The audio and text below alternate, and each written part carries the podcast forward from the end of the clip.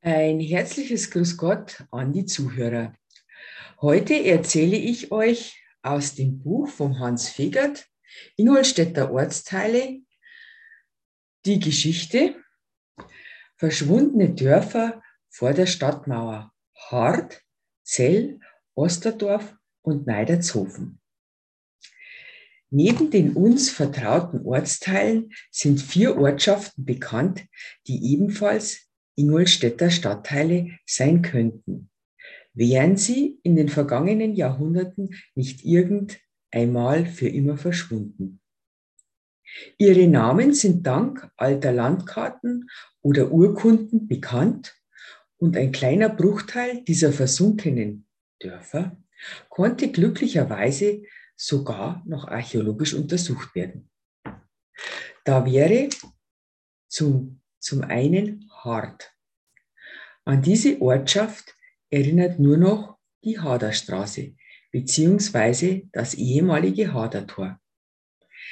Der einstige Standort dieser Siedlung ist im Bereich der alten Wohnanlage St. Georg an der Eckstaller Straße einzuordnen. Das Dorf wurde bereits aus unbekannten Gründen aufgegeben, noch bevor es in einer frühen Ingolstädter Bildquelle dargestellt werden konnte. In den bayerischen Landtafeln des Philipp Appian aus dem Jahre 1546 ist Hart nicht mehr verzeichnet. Und die erste Ingolstädter Umgebungskarte von Seefritz aus dem Jahre 1580 zeigt an dieser Stelle bereits eine Ziegelei. Die Gemeindeflur von Hart war zwar 1460 aufgelöst und die Äcker an Ingolstädter Bürger vergeben, trotzdem gab es in dieser Siedlung noch weiterhin Bewohner.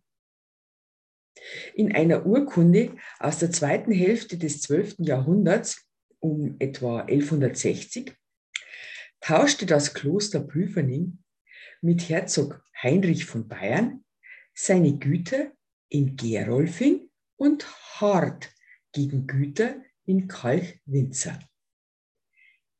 In Hart stand das Kirchlein St. Nikolaus, deren Ursprung mindestens in das Jahr 1245 zurückgeht und vermutlich im 15. Jahrhundert mit dem Bau der Ingolstädter Befestigungsanlagen abgebrochen worden ist. Dieser Pfarrkirche war auch ein Friedhof angegliedert, was zahlreiche Skelettfunde durch Ausgrabungen belegten. Im 13. Jahrhundert wird der Hahnenhof in der Haderstraße mit einem herzoglichen Hof im Dorf Hart in Verbindung gebracht. Der Hahnenhof stand zu diesem Zeitpunkt noch außerhalb der Stadt. Den die nördliche Stadtmauer, denn die nördliche Stadtmauer befand sich zu dieser Zeit in Höhe der Schrannenstraße. Das herzogliche Güterverzeichnis von 1416 nennt eine Ortschaft Zell, deren ehemaliger Standort westlich vor der Stadt bei der heutigen Antoniusschweige zuzuordnen ist. Von elf Bauern aus Zell ist bekannt, dass sie bereits im 15. Jahrhundert in der Stadt ansässig waren. Vermutlich wurden sie, aus welchen Gründen auch immer, umgesiedelt. Zu Beginn der 50er Jahre kamen am Standort dieser Siedlung archäologische Funde von Holzbauten, Abfallgruben und zwei Brunnen zutage. Einige geschichtliche Hinterlassenschaften aus diesem Dorf sind im Stadtmuseum aufbewahrt. Die Ortschaft Osterdorf ist im Bereich des Paradeplatzes zu lokalisieren und dürfte etwa um 1200 entstanden sein. Diese Siedlung wurde bereits im 13. Jahrhundert bei der Gründung der Planstadt in das Stadtgebiet eingemeindet. Mit dem Bau des neuen Schlosses sind auch die kleinen Wohnhäuser von Osterdorf für immer verschwunden. Die Geschichte des Weilers Neidertshofen dagegen lässt sich von der ersten Erwähnung im Jahre 1245 bis zum Ende des 15. Jahrhunderts zurückverfolgen. Neidertshofen befand sich im Bereich des heutigen Friedrichshofen. Und dazu erzähle ich euch dann auch noch was. Abgesehen von Osterdorf gibt es keinerlei Erkenntnis darüber, warum und wie diese hochmittelalterlichen Ansiedlungen verschwunden sind. Vermutlich waren es Kriege oder Feuersbrunste, die diese Dorfschaften für immer auslöschten. Eine umfangreiche archäologische Erforschung dieser Gebiete ist infolge der Zerstörungen bei den neuzeitlichen Baumaßnahmen kaum noch möglich. Und so wird die Geschichte dieser Dörfer vermutlich für immer ein Geheimnis für uns bleiben. Jetzt noch etwas zur Entstehung von Friedrichshofen. Im Jahre 1832 wurde der heutige Stadtteil Friedrichshofen auf einem damals unbewohnten Gebiet zwischen Ingolstadt, Gerolfing, Dünzlau und Geimersheim gegründet. Zwischen den Flurwegen dieser Orte befand sich eine zur Gemeinde Geimersheim gehörige Heidefläche, die jedoch infolge ihrer großen Entfernung von keinem der vier Orte landschaftlich genutzt wurde. Alte Flurnamen wie Birkenzell, Lugenhof, Altenhof, Dachsberg oder Neidertshofen lassen sich jedoch auf mehrere frühere Besiedlungen schließen. An der Stelle des heutigen Friedrichshofen befand sich nachweislich vor mehreren Jahrhunderten eine hochmittelalterliche Ansiedlung, die Neidershofen hieß. Der früheste Beleg dieses Weilers findet sich in einer Urkunde aus dem Jahre 1245. Hierbei vergleichen sich Abt Hermann von Niederalteich und Pfarrer Dietmar von Ingolstadt nach einem Zehenstreit dahingehend, dass dem Kloster von Niederalteich der Zehent von Niedershofen, in Klammern Neidershofen, zustehen soll.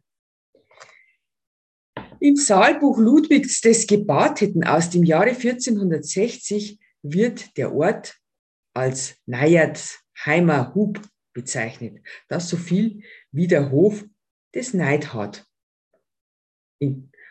war ein althochdeutscher Männername bedeutet. Dass es sich bereits um 1416 um eine stattliche Ansiedlung handelte, zeigt die Beschreibung im Saalbuch. Neben den Namen der Besitzer sind auch die Flurnamen wie bei dem Dachsberg, Samhof, Puchsasheimer Weg, Buchsheimer Weg und Diebsteig vermerkt. Durch welche Katastrophe Neidertshofen unterging, ist heute nicht mehr feststellbar. Ab dem 16. Jahrhundert tritt der Ort nicht mehr auf Karten oder Plänen in Erscheinung. Vermutlich fiel der Weiler unheilbringenden Kriegen zum Opfer und die Not bzw. der Tod zerstreute die Bewohner. Wald und Heide ergriffen im Laufe der Zeit wieder ungehindert Besitz von diesem verlassenen Gebiet. Ein Chronist beschrieb die Gegend Strauchwerk und moorige Sümpfe säumen die Straße, die sich von Osten nach Westen durch das Heideland nach Neuburg und Eichstätt hinzieht. Und ganz am Anfang habe ich euch ja äh, von der Ortschaft Hart erzählt und dass aufgrund dessen äh, zum äh, zweiten Befestigungsgürtel das Hadertor dazu gebaut worden ist. Und zu dem Hadertor möchte ich ein bisschen was erzählen, weil das war ein wunderschönes Tor. Im nördlichen Teil der Stadtmauer am Ende der Haderstraße stand, einst, stand das einst 1373 erbaute Hadertor. Unter der Regierung von Herzog Stephan II.